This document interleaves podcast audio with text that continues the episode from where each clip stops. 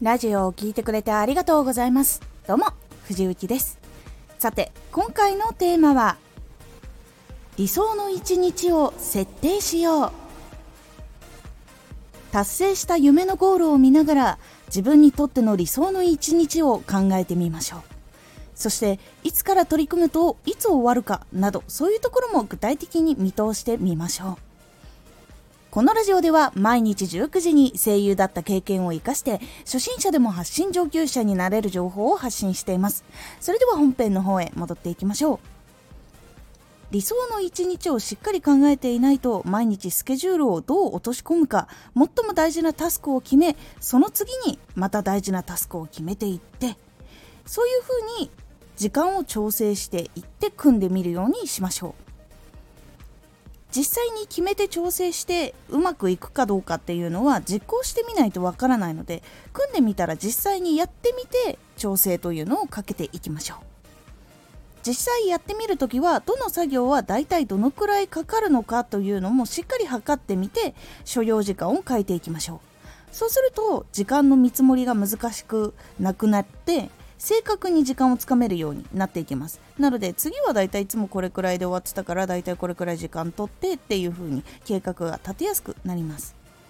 なのでこうだいたいこれくらいかかるかなって書いてたやつの横に時間を計ったら修正していくようにしていきましょう。理想の一日を過ごせたかどうかっていうのはしっかりと振り返ってもっと効率よくいくにはどうしたらいいのか。次は何を修正していこうかっていうのもしっかりやっていきましょう。理想の一日を目指して動いていく時に新たな障害が見つかった場合またスケジュールに組み込んでいくようにしましょう。こういうのがこう動きにくいなとか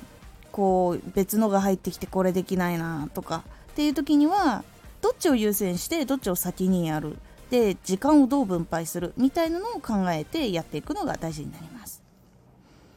こうしていくことで理想の一日が達成したい夢のゴールを見ながら着実に近づくことができます。しっかりゴールを明確にしてそこに行くために理想の一日というのを完成させていくようにしてみましょう。このラジオでは毎日19時に声優だった経験を生かして初心者でも発信上級者になれる情報を発信していますのでフォローしてお待ちください。私藤幸時空警察バージナル。エクスターナルフューチャーという配信朗読劇に出演させていただきました。こちらの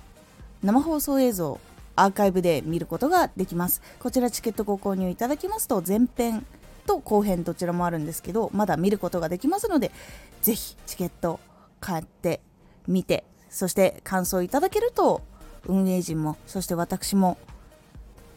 励みになりますのでぜひよろしくお願いいたします。X もやってます。X では活動している中で気がついたことや役に立ったことをお伝えしています。ぜひこちらもチェックしてみてね。コメントやレター、いつもありがとうございます。では、また